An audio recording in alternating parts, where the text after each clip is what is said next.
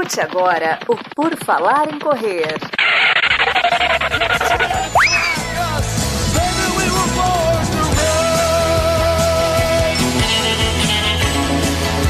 Are you ready to run?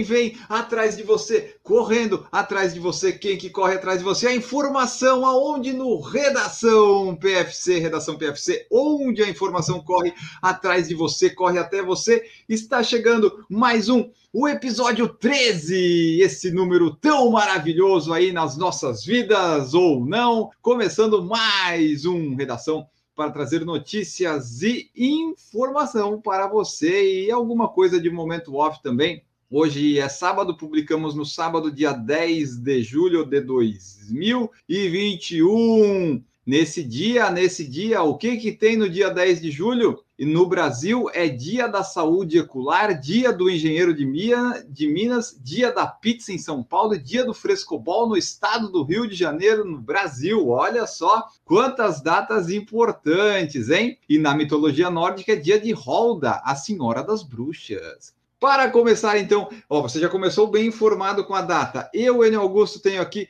para trazer informação comigo Maurício Geronasso. Tudo bom, Maurício?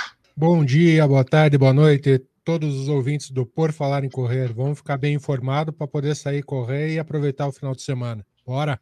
É isso aí, aproveite o fim de semana ouvindo, correndo e fazendo o que mais você quiser. Marcos Boazzi também estará informando você por aqui. Tudo bom, Marcos? Fala aí, pessoal, tudo bem? Bom dia aí, você que já sintoniza, olha que palavra nova, né? No nosso podcast antes de sair para treinar no sábado. Bora ficar bem informado. E é dia da pizza em São Paulo, você falou, Enio?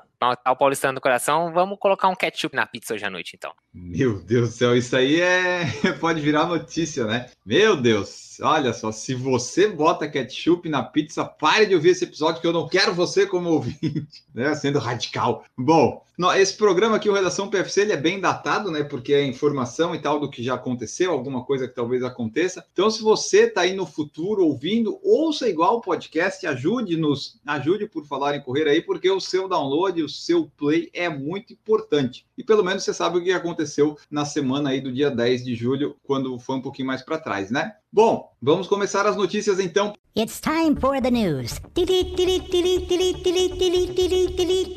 Tóquio não terá mais público em seus estádios durante as Olimpíadas. Nós estamos no 13º Redação PFC. Há uns 15 Redação PFC a gente deve ter falado do toque de público. Ah, é 10% para cá, é 20%, é não sei o que, é não sei o que. E aí o governo colocou em estado de emergência que vai até o dia 22 de agosto e pronto. Não teremos presença de público nos Jogos de Tóquio. Aí eles falaram, ah, mas a Paralimpíada, Jogos Paralímpicos, que começam dia 24 de agosto, talvez aí tenha. Tipo, meu Deus do céu, mas vamos lá. Depois desse, tem gente, não tem gente, 10%, 20%, 50%, metade, 10 mil, com bebida, sem bebida. O pessoal agora falou que não vai ter mais público. Será que até o dia que a gente publicar esse podcast, essa notícia vai estar certa ainda? Será que até a próxima semana a gente não vai ter que revisar essa notícia? Não dá para saber, o pessoal não chega no, no ponto final lá. Acho que só no dia que começar a gente vai poder afirmar alguma coisa, né? É, tem que ver o gestor lá, o Fugiram na Kombi, se ele não vai mudar de ideia, né? Na, na próxima semana. O jeitinho japonês. Será que em São Paulo eles faz, fizeram uma fase de transição lá para deixar tudo meio aberto, né? Ó, a decisão é. de excursões ao público se estende para as cidades da Grande Tóquio, Kanagawa, Shiba e Saitama. Em arenas fora da região metropolitana, como Fukushima, Miyagi e Shizuoka,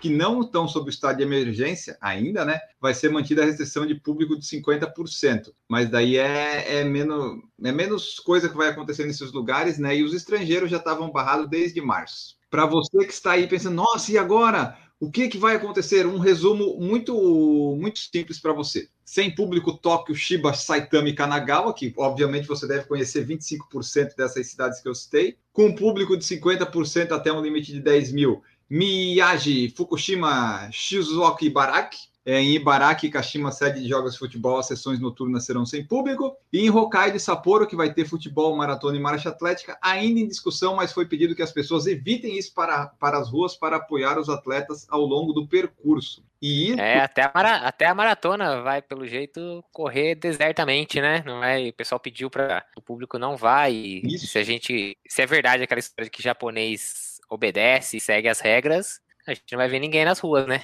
É, e, e assim, não tem estrangeiro em Tóquio, então é só japonês ou quem já está na cultura. Então, eu acho que vai ser uma maratona bem tranquila para o pessoal da Elite correr. Não vai ter nenhum louco com cartaz, não vai. Você viu a senhorinha que foi tentar apagar a tocha olímpica com uma arminha de água? Ah, a moça tem 53 anos e ela foi com um namorado de 17. Esse é o detalhe mais legal da notícia. Mas aí que está a questão. Será que isso não vai facilitar também algumas cenas de protestos durante algumas provas que, que utilizam as ruas para acontecer? Ser, eu acho que eu... não tendo, não tendo estrangeiro já é um ponto que eles fiquem mais tranquilos. Mas acho que assim, visibilidade, se algum maluco quiser ir lá fazer alguma coisa, vai ter bastante, né? porque provavelmente vai ser um dos poucos. Porque o triatlon também, que é uma outra prova que é feita em ambiente aberto, né? Sem, sem uma arena, pode ser também que aconteça de ter algum outro, uma outra pessoa ali, mas é difícil afirmar. Eu acredito que assim, se eles for fazer um protesto ali, um japonês vai lá, putz, ah, vou lá protestar. Dá uma coisa da maratona, geralmente é um percurso fechado, né? Deve ter ali algumas proteções, os guardinhas, então talvez consiga um destaque, porque ah, vai ser uma pessoa na rua lá que vai estar protestando, mas acho que não no nível dos protestos de alguém invadir ou fazer essas coisas. Vamos falar aqui também que o 35 edição do 10 km Tribuna FM Unidos será no dia 5 de dezembro, lá em Santos. Esse é o 10 km mais tradicional, mais rápido do Brasil. Prova que já teve a honra de me ter presente em três edições, então é uma prova que já tem algum conceito, né? Porque atletas como eu já participaram. Então, assim, a prova foi adiada em 2020 por conta do coronavírus, né? O que, que não foi adiado por conta do coronavírus? E eles tinham marcado ainda em 2020 para dezembro, mas não deu certo. Daí em 2021 colocaram para junho, julho, como quase todos os organizadores, né? Ah, vamos colocar no meio ali, vai que dá, não deu. Agora ficou lá para o dia 5 de dezembro em Santos. É a, a prova mais tradicional, uma prova muito legal as informações sobre inscrições vão ser divulgadas mais para frente, né? Porque ainda tem que esperar aqueles detalhes todos. Eles vão dizem que vão seguir todos os protocolos. Ela foi criada em 1986 e desde então, né? Foi realizada até 2019 34 vezes consecutivas, reunindo mais de 20 mil pessoas. Você já correu lá, Marcos? Nunca fui.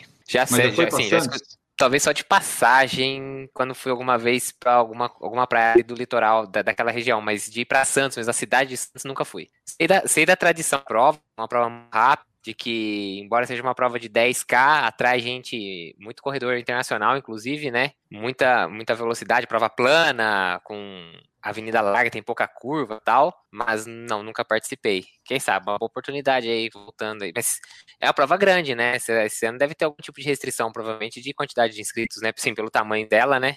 É dezembro, né? Dezembro não sabemos como vai estar a situação, está melhorando, vacinação. Vai seguir algum tipo de protocolo, eu acredito, mas acho que 20 mil pessoas não vai dar, não, mas talvez um pouquinho menos, quem sabe. Maurício, depois da meia maratona que a gente vai fazer em agosto, um 10 quilômetros rápido para morte, o que, que você acha? Eu ainda fico em dúvida, ainda muito em pensando, analisando a questão das Olimpíadas. Se no Japão eles estão cancelando toda a, questão de presença de público num país que, querendo ou não, comparado com o Brasil, está com a doença controlada, entre aspas, tá? será que em dezembro, em, em Santos, no estado de São Paulo, a gente vai ter a mesma situação? Então, ainda fica muito em dúvida essa questão se até dezembro, Deus queira que sim, que isso esteja controlado. Torcemos para que a, a prova ocorra, só que tem que ter muita cautela, né?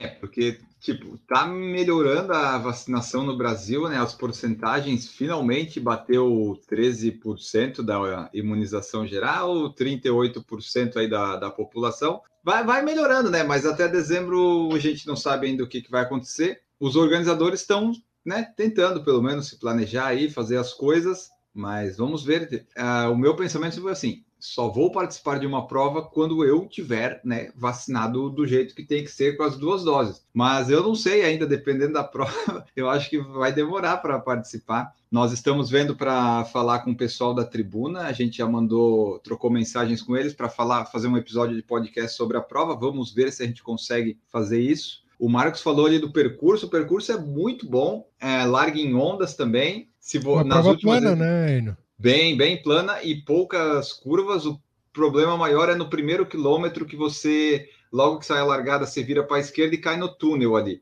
Daí nesse túnel dá uma confusãozinha, mas depois que sai do túnel fica perfeito para correr. Preocupante para recorde pessoal em Santos em dezembro é o calor, né? Vai ser legal correr. Em maio já não era muito bom, imagina dezembro mas é a data que temos. Nomes contra, consagrados do atletismo já venceram essa prova, como Ronaldo da Costa, Vanderlei Cordeiro de Lima e Marilson Gomes. E o Marilson venceu seis vezes já, e o Enio Augusto já fez um sub-50 lá. Isso é muito importante registrar. Mas Enio Augusto, atleta de elite, nunca teve em condições boas para correr a prova. Então a gente espera que se 2021, 21 não sabemos, né? 2022 talvez estar em condições de correr bem essa prova, porque sempre tinha algum problema. O Enio já é, o Enio já é para a prova com o textão preparado já. Ah, infelizmente a preparação não foi como eu gostaria. Eu senti um incômodo nos últimos 15 dias. Sempre aquele papinho que a gente já conhece já, né? Exatamente. E se você quiser conferir no YouTube do Por Falar em Correr, a gente tem vídeos da tribuna. Eu fui em 2017, 18 e 19. 17 e 18 com certeza tem. 19 eu não lembro se eu fiz.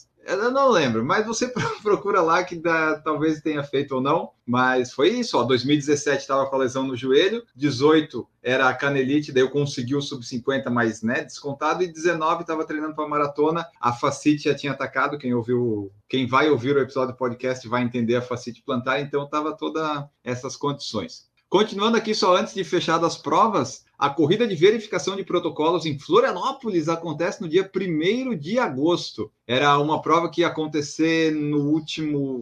No, em junho, no finalzinho de junho, mas aí deu um problema lá que do nada o estado mudou lá, a secretaria mudou a bandeira, não pôde acontecer a prova. Ela ia acontecer na beira-mar de São José, agora foi remarcada porque essas provas, se tem mudança de bandeira, se está marcada com mais de 15 dias de antecedência, você pode deixar marcada ainda. Então, vai ser dia 1 de agosto, um percurso de 5 quilômetros na beira-mar continental, beira-mar do Estreito, é um percurso plano, muito bom para correr, e daí eles vão fazer essa prova lá, é, farão parte da organização as empresas Corre Brasil, Number Sports, Ponto Eventos, Solo Eventos Sport on Market Sports. Vai ter também a Abracel, que é a Associação Brasileira lá da Corrida de Rua dos Esportes Outdoor. Em outubro de 2020 já teve uma em São Paulo e você pode se inscrever, serão até 300 vagas. Você pode se inscrever ou se você é um influencer da corrida, você pode ser convidado para vir cobrir a prova. Você não, você não vai pagar nada para se inscrever. É, nós ainda não fomos chamados, mas estamos à disposição para ir lá, porque em não, eu não vou estar, tá, não estou à disposição. Em agosto eu não vou estar tá com a segunda dose, eu não vou, não posso estar lá. E claro, se você quiser fazer parte da história dessas 300 limitadas vagas, você pode pagar R$ 84,00 mais 6 de taxa de serviço para estar lá participando de uma corrida de protocolo com 300 pessoas, é, se assim for da, da sua vontade. Fila lança seu primeiro tênis de corrida com placa de carbono, o Racer Carbon. Um nome super criativo, Marcos Boazzi. Ó, oh, o nome pode não ser lá muito criativo, embora siga ali a linha da, da fila, né? Tem o Kenya Racer, tinha o Racer Silva, esse é o Racer, Racer Car Carbon. Nossa, é meio difícil falar o caipira, né? Eu, Carbon? É, não, é, é muito R esticado junto. Racer, Racer Carbon. Carbon. É, então, não, não é um bom nome para o tênis do caipira, mas tudo bem, vocês vão escutar aqui o Racer Carbon. O nome segue a linha, pelo menos, da fila, o que faz um certo sentido. Por exemplo, eu acho que a New Balance faz uma bagunça no nome, eu não entendo nada do que a New Balance escolhe, mas tudo bem. Lançou hoje o primeiro tênis dela de com placa carbono e me parece também ser o primeiro tênis nacional, né? Primeiro tênis brasileiro, fabricado realmente no Brasil, desenvolvido aqui no Brasil com placa de carbono. É, ele ainda não está à venda, na verdade ele está em pré-venda, né? Ele foi lançado na quarta-feira, no final do dia, dia 7 de julho, e ele se encontra em pré...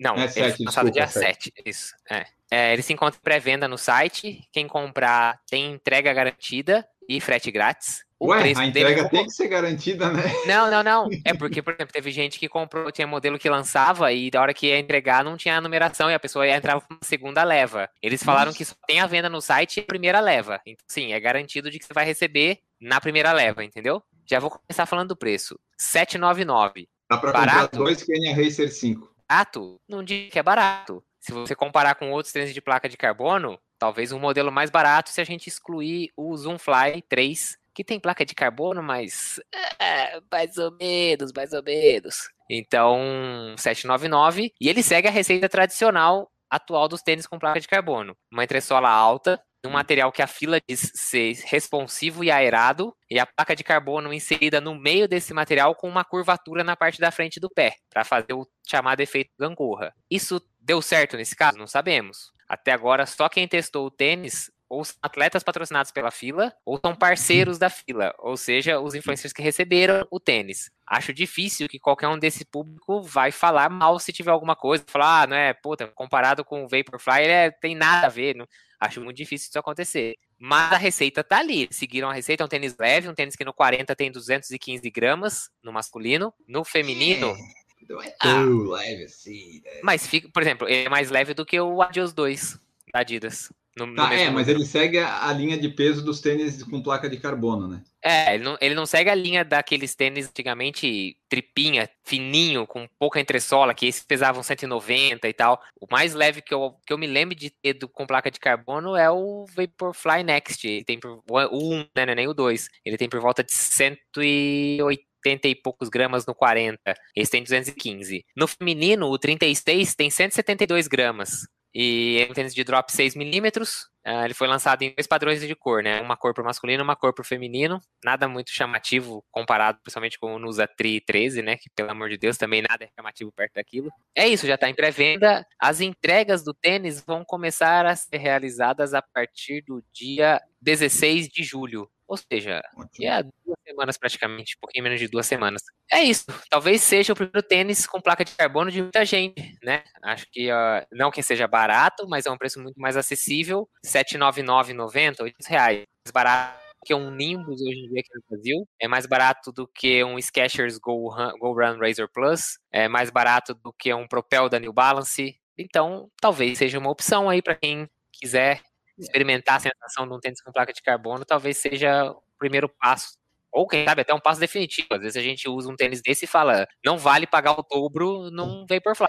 Melhor pagar com esse daqui por 800 do que pagar 1.600 no Vaporfly. Não tem ganho suficiente. É, você vê, né? Tipo, do 800 reais. A pessoa. Daí tem que ver, né? Se. Porque às vezes a pessoa tá acostumada a usar os Nimbus da vida lá e tal, 800, 900 reais. Às vezes esse tênis não é exatamente para ela ou não, mas é um preço que tá mais acessível, né? Aí você Ah, sem pensa assim, dúvida, ah, é. dois, dois fila ca- Carbon, Carbon Racer dá um Vaporfly. Aí você pensa, pô, quatro Kenya Racer 5, dá, né? Você pode comprar pelo preço, pode comprar dois Kenya pelo preço de um, de um de carbono, ou pode comprar quatro se pensar no valor do Vaporfly. E né, daí você faz as contas aí. É, a gente não recebeu ainda o Kenya Racer 5. Então a gente não pode falar como é que é o tênis. E já lançaram o de carbono, a gente também não recebeu ainda. Se for para comprar, talvez eu compre o Kenya Racer um dia, né? Ou esse de placa de carbono, né, acho que não. E a fila tinha lançado um de placa de nylon eh, ano passado, né? Acho que deve ter sido o primeiro teste deles para fazer. Lembra que tinha aqueles Racer Silva, Racer não sei das quantas? Isso, é o Racer Silva, é. Então é isso aí. Ele tinha placa Ó, de pessoal, nylon, é. Tem aí então o Racer Carbon da fila foi lançado. Você vai poder comprar em pré-venda e depois nos sites. Se você comprar, nos diga o que, que você achou. Nós ainda não recebemos e não temos dinheiro para comprar. Mas está aí, fila Racer Carbon. E agora vamos falar de doping, porque já teve um episódio de doping, e agora nós vamos falar novamente de doping, porque a Sha'Carri Richardson ela, ela foi suspensa por doping. foi suspensa por doping porque ela foi deu deu maconha. Maconha deu positivo. Deu positivo na, na, na, na no, no um exame pouquinho. dela. Peraí que eu já comento essa notícia aqui. Mas então, deu, deu ruim para Sherry Carey porque acusou no exame e ela admitiu que deu uma, uma tragadinha lá para suportar a morte da mãe biológica lá que ela teve que lidar. Disse, Não, Eu não vou tratar de outra forma que não fumando maconha. E aí pegou no exame.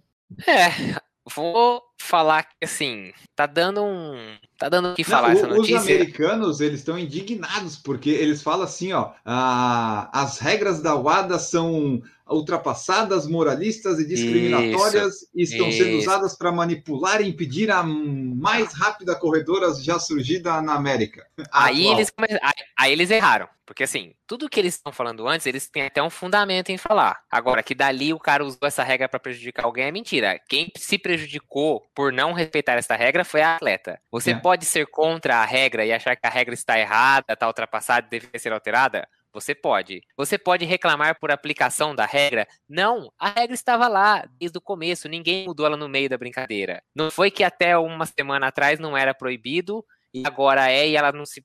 Não, a regra estava lá. Ah, mas maconha não melhora o rendimento. Não importa. Aí você tem que ir lá e falar com a WADA e falar, WADA, mude a regra. Maconha não melhora rendimento. Não faz sentido você proibir maconha e colocar maconha na sua lista de substâncias dopantes. Aí a WADA vai lá, verifica. Se ela concordar, ela muda a regra e pronto. Antes disso, a regra diz: não pode fumar maconha. É considerado doping. Ah, a pessoa fuma e agora reclama da regra. Ô, pessoal, ajuda nós aí, né? Dá não.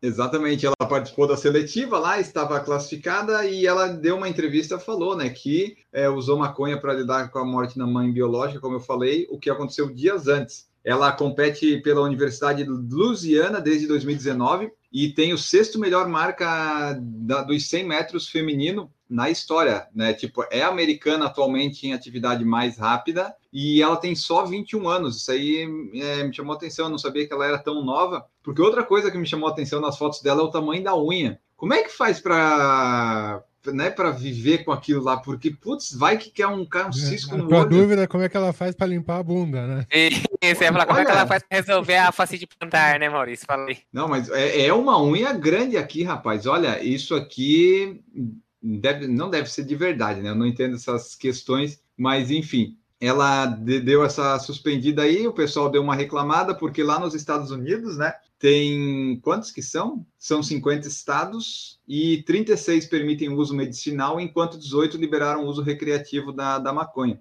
E daí a punição dela vai terminar antes do início da disputa do revezamento do 4 por 100. Porque ela não foi suspensa, tipo, por 200 mil anos. Foi 30 dias, né, se eu não estou enganado. Então, Isso, foi um mês, e esse um mês vai tirar ela dos 100 metros. A prova dos Isso. 100 metros cai dentro desse um mês. E só uma coisa, eu concordo que é uma pena que a gente não vai ver essa atleta participando dos 100 metros na Olimpíada. Era provavelmente a- quem mais estava chamando atenção pelos resultados, fazendo marcas incríveis pela idade também dela, dominando as provas. Você via as provas que ela ganhava, é igual a gente via o Bolt que chegava no final da prova e soltava e ainda assim botava vantagem na galera. É uma pena. Mas, gente, é a regra, tava lá escrito, você não concorda com ela, aí é outra coisa. Era muito claro, não deveria ter usado. Infelizmente, É, vamos perder de é- ver essa atleta na, na Olimpíada. Mas isso acho que levanta a questão para pós-Olimpíada de uma discussão a ser levantada sobre essa a mudança dessa regra. Então, porque pelo que a gente acompanha no mundo aí, os estudos estão apontando para outro outro lado. Então, muita coisa tem que ser discutida para para verificar se isso para a próxima Olimpíada já não vai ter alteração, né? É, porque são aquelas regras que ti- tinha que ter regra no esporte e tal, essas coisas todas, mas daí, é, com o tempo, vai mudando, evoluindo, né? Vem a ciência e tal. Até no Brasil, os Estados Unidos tem umas leis absurdas de antigamente que ainda estão válidas em vigor porque nunca ninguém mexeu nem nada. E daí tem, e daí quando acontecem os fatos eles têm que dar uma mexida, né? A federação até podia convocar ela para integrar o time, mas e a federação ela po- poderia convocar a, Richardson aqui, a como é que é o nome dela, Shakari? Shakari, Shakira, Vaca Vaca, né? Lembra da Shakira? Waka Waka? É quase Wada Wada. Wada Wada, hey, hey, foi pega na ma... Então, e daí a federação podia convocar, mas preferiu não fazer. Aí não sei se para evitar problemas e, e tal, mas então não teremos esta atleta lá nas Olimpíadas de Tóquio. E quem quiser saber mais sobre isso, escute o Por Falar em Correr com o Fernando Paternostro, o atleta cannabis que a gente fez com ele. Tem lá várias coisas, informações interessantes. É, não é porque é cannabis que é maconha, que é Bob Marley e essas coisas. Não, tem muita coisa além disso, por trás dessa fumaça toda. E para fechar as notícias de hoje, vamos trazer um apanhado da preparação do, do atletismo brasileiro, né? Que é o que a gente tem aqui, notícias olímpicas do atletismo, que é a parte que mais nos vai interessar nas Olimpíadas, na parte que tem corrida, essas coisas todas, né? Temos aqui que o Alisson dos Santos, novamente, bateu o recorde do, 4, do 400 metros com barreira na etapa de Estocolmo, na Suécia, da Liga Diamante. No domingo, dia 4 de julho, foi ele lá. A gente já falou, ele já é a quarta vez no ano que ele bate o recorde dele, o recorde sul-americano, e foi lá, mostrou evolução neste ano. Será que essa evolução continua até as Olimpíadas, Marcos Boas? Tomara, hein? A gente torce para isso, né? Um cara voando desse brasileiro aí, quem sabe até brigar por uma medalha para o nosso país, sem dúvida nenhuma. O rapaz está moendo recorde atrás de recorde, tá dando notícia pra gente, pelo menos, né, Isso é bom também, né? Ajuda a gente, verdade? Pô, ajuda muito. É, na, tem um termômetro que a Globo faz lá do atletismo no Globoesporte.com. Ele tá lá em cima, porque né, tá subindo, subindo. Tomara que se confirme, né? Medalha de ouro, essas coisas, às vezes é meio utópico, mas acho que pelos resultados dá para e a evolução que ele está tendo dá para acreditar que de repente pode ter uma medalha lá e fica o Galvão Bueno gritando é prata, é prata, é prata, é prata, é prata. Lembra aquele revezamento do 4 por 100 do que o pessoal ganhou em 2000? Foi lá a narração do Galvão. Vai ganhar, vai ganhar, vai ganhar. Ganhou, não ganhou, ganhou! Do Phelps, né? Narrações inesquecíveis do melhor, maior narrador do Brasil. Ó, Outra notícia aqui do atletismo é que os maratonistas entraram na preparação final para Tóquio. O Daniel Ferreira e o Daniel Chaves estão treinando no Quênia. Os treinos do Daniel Ferreira do Nascimento estão no Strava, alguns, né, que ele compartilha, tá lá ele em Tóquio, tu vê lá os treinos no Strava, a, a altitude, as coisas, o ritmo que ele está correndo.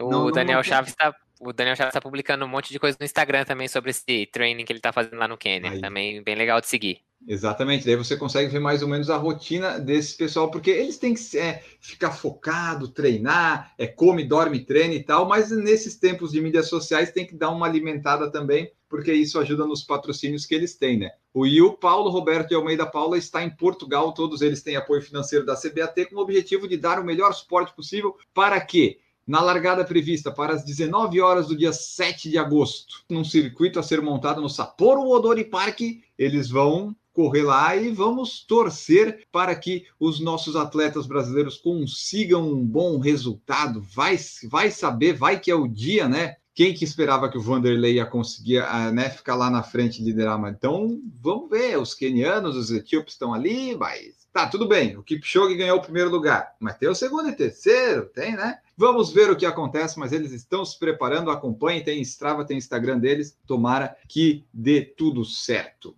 E aí, só para completar a informação, o atletismo do Brasil conseguiu mais dois atletas nos Jogos de Tóquio, porque a World Athletics fez um remanejamento de vagas. Então, o salto triplo e o 200 metros foram agraciados com Matheus Daniel de Sá e o Lucas Vilar, respectivamente. E a nota triste que fica de, do Redação PFC que nós temos aqui, que foi compartilhada aí nessa última semana, o Leandro Prats ele faleceu num acidente de moto e ele foi bicampeão sul-americano, bicampeão ibero-americano. Eu não sei o que é ibero-americano, mas o que, quais são os países geograficamente envolvidos. E ele foi ouro nos, nos 1.500 metros nos Jogos Pan-Americanos de Guadalajara teve um acidente na rodovia Fernão Dias na noite da segunda-feira passada, dia 5 de julho. Então, é, ele participava de transmissões de, da CBAT, do atletismo, tinha uns negócios lá no Instagram, ele tinha bons resultados. Ele tá, foi, acho que é 38, 39 anos, muito, muito jovem.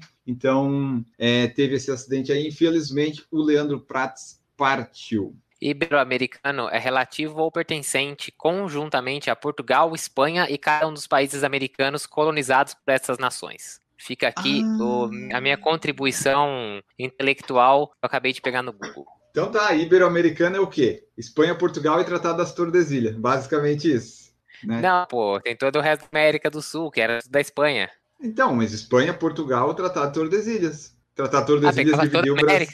Foi, não pegou só o Brasil, né? Pegava a América inteira, né? Ah, faltou na aula de história. Essa parte aula. Ele dividiu assim, mas é que os portugueses só pegaram o Brasil. A Espanha pegou um pegou todo o resto. É, Eu não era acho que bem como é a fronteira hoje, mas foi um risco, né, que eles passaram, né? Isso, exatamente. Bom, e para fechar as notícias, essa aqui não é uma notícia, mas é só uma menção honrosa, porque o Bruce Springsteen, né, ele fez a música de abertura do Por Falar em Correr e tal, ele fez de graça, tudo mais, ele nos apoiou nesse início, e a filha dele conseguiu vaga no hipismo em Tóquio. A Jessica Springsteen é a 27ª colocada no ranking internacional da modalidade e vai estrear nas Olimpíadas. Então, se você não tinha motivos para acompanhar o hipismo, acompanhe pela Jéssica e torça por ela. E se ela ganhar, ou se não ganhar, você fala lá no perfil do Bruce Springsteen no Instagram. No Instagram. Ó, good luck, Jessica, from PFC. Marquem por falar em correr lá e vamos fazer um sucesso aqui. Torcer para a Jéssica, porque o Bruce fez a nossa música, né, Maurício? Está na abertura lá, então. Born to Run, aquelas coisas todas. E é isso aí. Boa sorte para a Jéssica. Não sei se tem brasileiro competindo, mas azar. Eu quero que a Jéssica ganhe.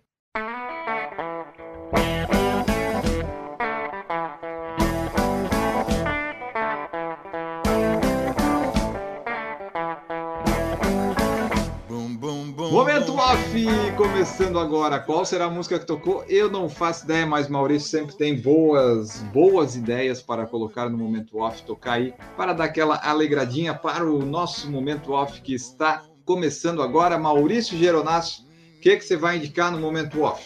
Bom, amigos, hoje eu vou indicar um livro, um livro da Maluga, jornalista Malu Gaspar. O nome é A Organização, é sobre o esquema da, da Odebrecht. Então, aqui ela desvenda todo o mensalão que, que teve com a, com a ascensão e a queda da, da Odebrecht. Então, nesses tempos de CPI, que o país está em polvorosa aí acompanhando as, as crises, nada melhor do que ler mais um livrinho para descobrir mais uma, uma crise brasileira aí. Então, a organização, a Odebrecht e o esquema de corrupção que chocou o mundo. Jornalista Malu Gaspar. Marcos Buozzi, qual que é o seu momento off? Eu vou começar meu momento off dando uma ressalva, porque, assim, antes de mais nada, eu não torço para o Corinthians, eu não sou corintiano, na verdade eu torço constantemente e frequentemente para o Corinthians perder. Mas hoje vou falar de um momento off de um livro que foi escrito por um primo meu. Na verdade, ele não é primo meu, ele é casado é com a prima da minha esposa. esposa. Mas é, tudo da tua família. nunca é teu. É, a família é pequena, a família da Natália é gigantesca. Mas vamos lá. Esse cara chama Ricardo Garrido, ele é corintiano fanático, obviamente. Embora ele seja engenheiro de formação, sempre teve como um hobby escrever. Mas sabe aquele cara que tem a corrida como hobby e entrega uma maratona em 2 horas e 40, 2 horas e 30 e pouco? É Sim. tipo ele. É hobby, mas manda bem demais. E ele manda muito bem escrevendo, ele já escreveu participações em revista como a VIP, já participou diversas publicações da Abril e tal. E agora ele lançou um livro que chama O Diário da Invasão. Esse livro, ele Da vem semifinal? dentro... Exatamente, parabéns, senhor Enio. Você conhece essa história, então. Rapaz, eu futebolisticamente eu tenho uma cultura inútil muito boa, só que podcast de futebol não dá para fazer mais, né? Então eu fui pro de corrida. Eu vou falar rapidinho assim uma sinopse que ele diz assim: Neste livro eu repasso dia a dia tudo o que aconteceu entre 28 de novembro de 1976 e 5 de dezembro de 1970 1976, o dia da última rodada do Campeonato Brasileiro, quando o Corinthians se classifica para a semifinal, até o dia que mais de 90 mil corintianos invadiram o Rio e dividiram o Maracanã ao meio com a torcida do Fluminense. Este livro, chama o Diário da Invasão, vou repetir aqui mais uma vez. Ele hoje em dia você consegue comprar ele só através de uma assinatura de uma box, que chama Timão Box. Então, eu não vou ficar dando detalhe, porque isso é pra dar dinheiro pro Corinthians, aí eu não tô nem aí. Você vai lá, você se vira pra encontrar essa coisa na internet aí, se você quiser assinar, assina. Mas o livro eu tenho certeza que é sensacional, porque se esse cara escreveu, eu te digo, é bem escrito, ele teve acesso a diversos documentos e assim, a gente viu alguma, alguma parte, algumas partes da produção do livro, né? Ele chegou até a se hospedar num hotel durante alguns dias fora de casa para terminar, fazer aquela o apanhado final do livro. Então, ele conversou pessoalmente com diversos jogadores como Zé Maria, Vladimir, o Meia Basílio. Ele conseguiu acesso a diversos documentos de arquivo histórico do próprio Corinthians. Então, assim, foi muito, foi um trabalho muito bem feito para culminar nesse livro. Para você que é corintiano e quiser assinar, aproveitar que vão, vão ser vários livros, tá? Esse é o segundo da coleção. Vão ser vários livros, cada um escrito por um autor diferente. Mas essa, essa edição é desse Ricardo Garrido. Aproveite e assine. Se você não é corintiano, mas quiser ler um bom livro, assine, receba essa caixa e desassina depois. Sei lá, mas vai atrás porque o livro vale a pena e é bom demais. Maravilha. O, esse, se você não é gosta de história e tal, vale a pena você ler. E se você não gosta do Corinthians, o Corinthians não ganhou esse campeonato. Ele perdeu a final pro Inter, então você pode ainda ter esse consolo aí, porque é, né, tem a grande história, invasão corintiana, e resultou no quê? Num livro, porque o título ficou com o Inter do Falcão. Mas tudo bem, né? O importante é a história, que nem a Dinamarca na Eurocopa. Ah, fomos até a semifinal, o cara teve um ataque cardíaco lá, quase morreu, mas é, foi isso. É, roubaram lá, deram um pênalti para a Inglaterra que não existiu, e, e daí a, os ingleses estavam assim: não, foi pênalti, enfim. Mas é isso aí. O Dicas de livros do Marcos e do Maurício. E a minha dica é de um filme muito legal é eu gosto desse estilo de filme aqui, ó. Neste eletrizante suspense, um matador de aluguel aposentado decide se vingar do próprio irmão. O nome do filme é Extremo. Extremo. Como é que fala em espanhol isso? Mas é extremo. Extremo é, é, em, é, em, espanhol, então o espanhol brigando quando fala é legal também. Tem uma hora e 52 o filme, eu achei bem interessante, bem movimentado. É o estilo de filme que eu gosto. Ou eu gosto de rir nos filmes, ou eu gosto dessas coisas movimentadas. Essas outras coisas aí eu, eu passo, mas eu vejo também. Então eu gostei bastante desse filme aqui. Você veja lá, tem na Netflix, Extremo, é, é muito, muito legal.